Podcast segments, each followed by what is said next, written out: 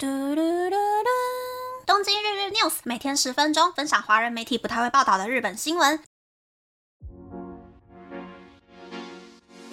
欢迎来到东京日日 news，我是可露咪。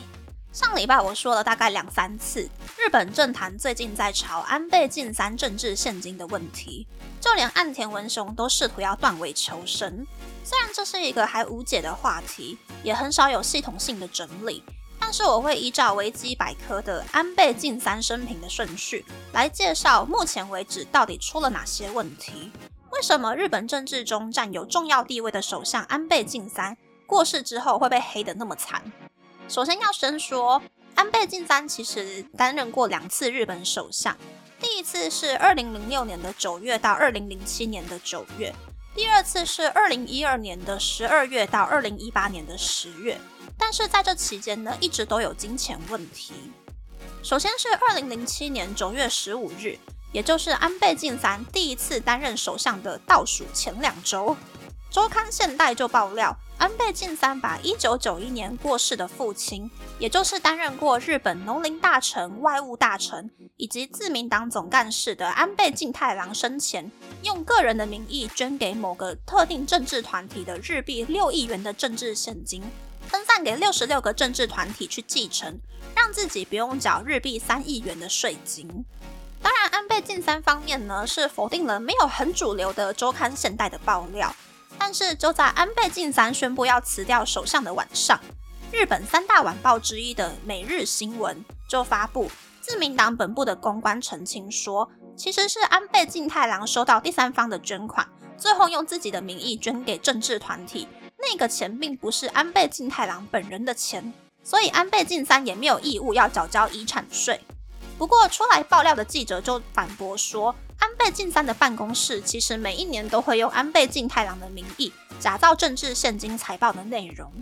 之后，安倍晋三速速下台，这个话题也就草草结束了。一直到二零一四年，社民党的党魁在参议院预算委员会开会的时候。再次提起这件事情，还呼吁安倍晋三说要好好缴税哦的时候，就被安倍晋三点名说这个是毁损名誉的行为。于是社民党党魁最后就乖乖低头道歉，这一件事情也就不了了之了。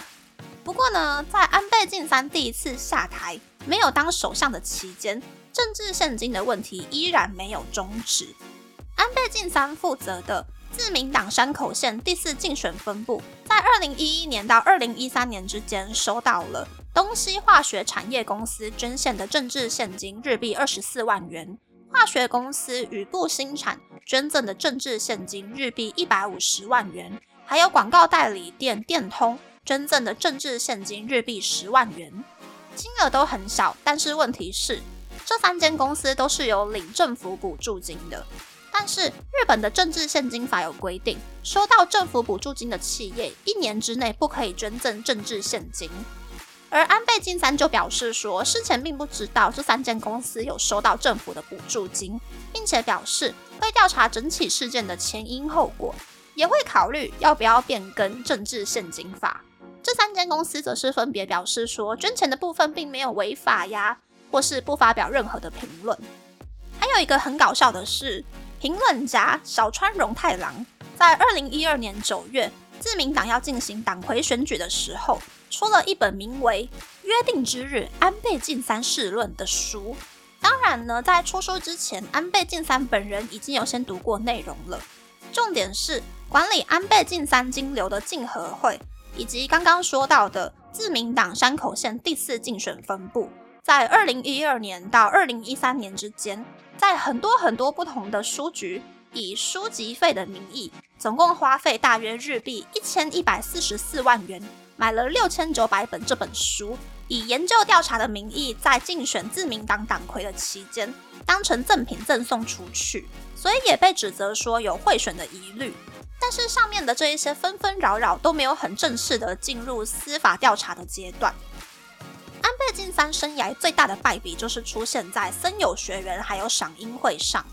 设立在大阪的学校法人森友学园，在一九七一年创立，经营过幼稚园，主打日式爱国教育。用我的话来说，就是就日本帝国主义思想吧。所以呢，二零一六年十月，森友学园的理事长收到日本防卫大臣给的感谢状的时候，幼稚园的小朋友们还演奏欢迎自卫队员，甚至森友学员还安排老师们进到自卫队里面体验当自卫队的感觉，也被《纽约时报》的记者爆料说。这一间幼稚园会教小朋友们唱军歌。幼稚园的园长和副园长会利用家长会费制作谩骂中国人和韩国人的文宣。听到这边是不是满头问号？以历史的脉络来说呢，好像中国人跟韩国人有可能会讨厌日本人啊，日本人凭什么去歧视中国人和韩国人，对吧？这个就是极端主义思想可怕的地方。那么呢，隔年。这个幼稚园呢，就有许多家长主张说要退出家长会，然后让小朋友离开这个近似虐待环境的幼稚园。但是之后呢，又爆出说幼稚园会把小朋友手写的讨厌韩国人、讨厌中国人的纸张交给家长，以及小朋友在幼稚园里面如果不小心尿尿的话，会被副园长打，或者是会限制小朋友可以上厕所的次数。但是这一些呢，都比不了。原定在二零一七年四月要开幕的瑞穗之国纪念小学，从这个乐乐等的校名呢，就可以知道这个小学也是主打日式爱国教育的教育机构。问题就出在学校的建地是国有地，而且学校是用打了八六折的价格把土地买下来。对此，森友学员表示，土地价格大约是日币九亿五千六百万元。但是因为这片土地下面埋了很多的垃圾，处理垃圾的费用呢，大约是日币八亿两千万元，所以森友学员才可以用折扣价买下这一片国有地。外加瑞穗之国纪念小学虽然还没有开学，但是担任荣誉校长的就是安倍晋三的老婆，出生于森永牛奶糖的森永治国公司的第四代千金安倍昭惠。而且还被抓包，森友学员疑似用匿名的方式给安倍晋三日币一百万元的政治现金，这个是有被抓包的部分。所以呢，安倍昭惠就被剪掉，请去配合调查了。不过这一起事件呢，过了七八年，到了现在，调查依旧是没有一个结论的。目前已知的部分是，瑞穗之国纪念小学房子盖到一半就盖不下去了。森友学员原本想要买另一个地方的国有地继续盖小学，但是因为疑似贪污啊，还有教小朋友歧视中国人、歧视韩国人，被外界批评到爆炸，连地都买不了。最后因为财务恶化，在二零一二年三月关闭幼稚园，幼稚园的建筑物被假处分，最后是在二零二一年的十一月被拆除掉了。不过呢，森友学员的部分，顶多就是安倍太太被请去调查。可是下一个要说的是，日本首相安倍晋三被请去调查的故事，那就是赏樱会。赏樱会是从二零一二年每一年都会定期举办的，首相和粉丝、支持者一起参与的活动。但是赏樱会的前一个晚上呢，会在米其林认证的超高级饭店新大谷饭店举办一个人缴日币五千元餐费的晚宴活动。虽然我也不知道为什么自民党党魁的粉丝会可以用首相的名义每一年申请日币一千七百六十六万六千元的国家预算来举办，但问题就是在安倍晋三担任首相的期间，每一年赏樱会的费用都远远超过预算，甚至二零一九年，也就是问题爆发的那一年呢？实际支出的总金额高达日币五千五百一十八万，超过预算三倍以上。邀请函的回函明信片因为可以自行 copy，没有人去控管人数。二零一九年的参加人数甚至多达了一万八千人。可以发现，这个花税金举办的个人粉丝见面会，没有在考虑预算，然后也没有去考虑人手的人身安全等等的问题。可以说是一个非常明晃晃的贿选活动吧。最后发现呢，出席晚会的人进场的时候，并没有像台湾办婚礼的时候，一边入场，然后一边拿红包出来对名字、对金钱的那个流程。大家都是随意进场、随意出场，完全不知道有谁参加了晚宴。而且晚宴上喝的饮料呢，是三多里免费赞助的，只能说非常的三多里啊。而且负责赏樱会的人呢，提供给剪掉的资料费用乱乱写，或者是把重要的部分涂改不给看。甚至呢，当在野党议员在日本国会对于赏樱会进行质询的一个小时后，可能是怕被发现什么不得了的事情吧。例如邀请名单里面有很多企业人士啊，或者是黑道人士之类的。负责赏樱会的人呢，就把完整的出席名单用碎纸机给处理掉了，一整个就是死无对证。东京地检署虽然有传唤安倍晋三去接受讯问，但是安倍晋三却对记者说不知道自己被传唤的事情。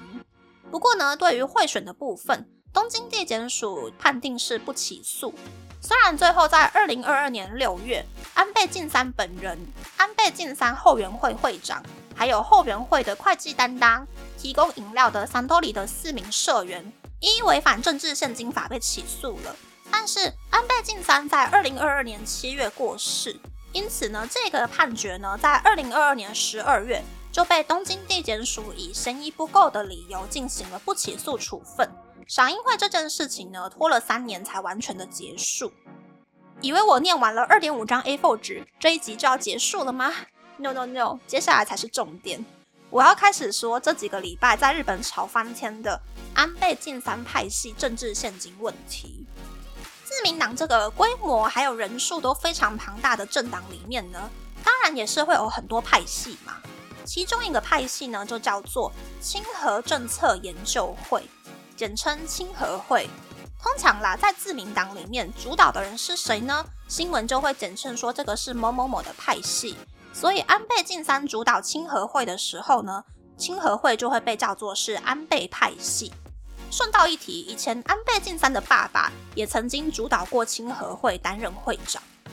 亲和会的特色呢，就是亲美，提倡日本要武装起来，然后也提倡反共思想。对于韩国还有台湾比较友好，但是呢，创立亲和会的人就是当年和中国签订中日和平友好条约的首相，所以亲和会到底是不是真的挺台湾呢？还不是很好说。不过，因为安倍晋三过世的消息实在是太突然了，所以清和会目前是没有推举出新的会长。一开始是由七名干部共同营运清和会。但是在经历了一年半的内部斗争之后呢，现在是十五名干部在营运这个清和会。问题来了，十二月一日呢，在我的印象当中比较轻中的媒体《朝日新闻》就爆料说，安倍派要求派系里面的议员去募集过多的政治现金，并且再将部分政治现金的金额送回到议员的口袋里面。亲和会在二零一八年到二零二二年期间。每一年都会举办恳亲会，简单的说，就是在东京的王子饭店里面，大家一起吃吃喝喝、瞧事情的聚会。在这个恳亲会里面呢，五年之内一共募集到了日币六亿五千八百八十四万元的政治现金，但是没有写在财报里面的金额还超过了日币一亿元。因此呢，另一间常常报道速报的媒体共同通信的报道里面就写说。恳亲会的总收入估计在日币八亿元前后，所以前面已经好几次做白宫的东京地检署前天就表示会出动五十名检察官，在明天，也就是十二月十三日，日本临时国会结束之后，请亲和会的干部接受调查。岸田文雄也在东京地检署发布声明之后表示。会安排替换掉隶属于亲和会的四名内阁、五名副大臣、六名政务官，一共十五名政府官员。但是有问题的其实不只是亲和会。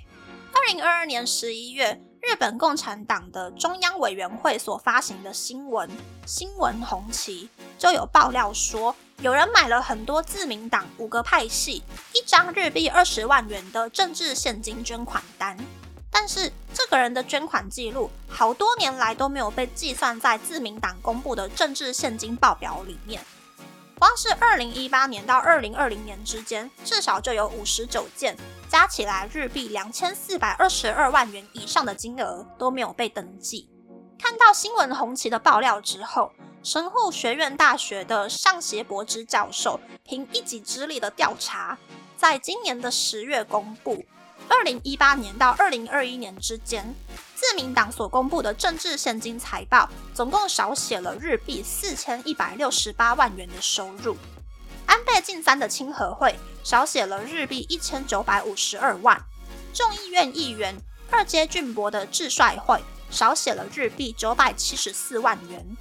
众议院议员茂木敏充的平成研究会少写了日币六百二十万元。前首相。麻生太郎的智工会少写日币四百一十万元，岸田文雄的红池政策研究会少写日币两百一十二万元。之后呢，以文春炮出名的八卦杂志周刊文春的网站 NHK 朝日新闻这一些媒体呢，才陆陆续续公布了清和会的某一个议员，他募集的政治现金莫名其妙的超级多。发现说清和会会要求议员多多收钱，然后再把钱的一部分塞回到议员的口袋里面，等等的事情，所以清和会的人才会跳出来说要暂停举办一年一次的恳亲会。但是舆论依旧是非常关注在这一件事情上面，因此岸田文雄才会跳出来说他要辞退红池政策研究所的会长，脱离派系，撇清关系。昨天台湾的新闻台又谈到日币一亿元的事情嘛，我跟我妈才说，安倍晋三从第一次当首相之前，在金钱方面手脚就不是很干净的事情。我妈就神来一笔补了一句说，该不会安倍晋三被杀掉也是因为金钱问题吧？没错，就是这样。这跟很多台湾的总统候选人要去正南宫、去佛光山、去慈济、去长老教会拉票是一样的道理。安倍晋三跟他的外祖父前首相岸信介一样，都跟来自韩国的邪教统一教走得非常近。这个邪教不是我乱讲的哦，是韩国政府认证的。对于统一教的起源呐，还有他们的恶行恶状有兴趣的朋友，可以去 YouTube 搜寻胃酸人的频道，看加起来总共四十六分钟的影片。统一教呢会要求信徒不停的捐钱，很多人因为信教捐钱捐到家破人亡。杀掉安倍晋三的人呢，就是信徒的儿子。因为安倍晋三从当首相之前就一直跟统一教有互动，而且也曾经到统一教的集会活动演讲。二零一三年的参议院议员选举，也因为受到了统一教的支持，在自民党获得了十八个席次之后呢，安倍晋三想要提拔的议员，也以第十五名的票数顺利的当选了。犯人才会觉得说，杀不掉行踪不好调查的统一教干部，那么杀掉为了选举在日本各地爬爬照站台的安倍晋三好像也不错，所以安倍晋三就在维安没有做好的情况下，简单的就被杀掉了。台湾的媒体好像很少会去批判挺台湾的日本好朋友安倍晋三，我也很少看日本的政治新闻，所以一直以来只是觉得说。安倍晋三在日本经济最差的时候提出了安倍三支箭政策，虽然这个经济政策事后来看呢，完全没有帮助，没有正向的回馈，但是也算是一个还蛮勇敢的挑战嘛。日本人有必要那么讨厌安倍晋三吗？但是因为这阵子实在是新闻炒得沸沸扬扬，我实在是太好奇了，去看了安倍晋三的政治现金问题之后呢，我的结论就是。日本人那么讨厌他，好像也是有那么点点道理在的。安倍晋三这一辈子呢，成也因为钱，败也因为钱，甚至连死也是因为钱。那么执着于金钱，结果他的后果超级悲惨的，就连去世都已经超过一年半了嘛。这个政治现金的问题到现在依旧没有结束。这样子想想呢，蔡英文其实也快要下台了嘛。因为我没有住在台湾，所以我对于蔡英文是没有什么太大的想法的。不过大家仔细去回想的话，蔡英文从以前在大学教书，然后莫名其妙被民进党推选出来变成总统，他的政治野心其实以一个政治人物来说算是很少的吧。虽然任内也是有一些些令人匪夷所思的人事命令，但是在钱的部分呢？蔡英文本人是真的还没有出过什么瑕疵。有钱人当总统，难免会有一些不太了解民众生活还有需求的部分，但是至少他没有来搞一个海角七义。撇除掉民进党党主席的身份，光是看总统蔡英文的话，我觉得跟其他的总统啊，或者是日本的首相比较之下，他应该算是做的不错了吧？但是呢，标准这种东西总不可以一直跟差的人比，我们的标准一定是要越来越高的。所以希望这一次台湾的选举呢，台湾人可以撇除颜色，着重在候选人还有政党的政见，选出一个比蔡英文还要更好的总统。虽然目前我也是看不出谁的政见比较好啦，大家好像都还在吵架的样子。希望台湾人呢不要变得跟日本人一样，每天都在骂自民党这个不好那个不好，但是又觉得去投票也没有办法下架自民党，就放弃了自己的选票，放弃了改变生活、改变日本的机会。我觉得那样子的话也太可惜了。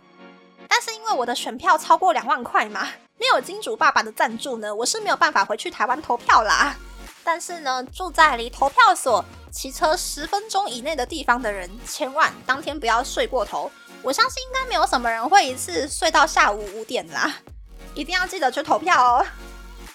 那么，那么这次的分享就到这边，不知道大家喜不喜欢这样的节目呢？欢迎大家留言和我分享你的想法。喜欢这个节目的朋友，可以在 Apple、Spotify、s o u n、KKBox、First Story、Mixbox 等 Podcast 平台和 YouTube 订阅《东京日日 News》。多多按赞、评分，或是在三岸想要赞助这个节目，还可以在 Instagram 追踪东京日日 News Day Day Tokyo 的账号哦。拜拜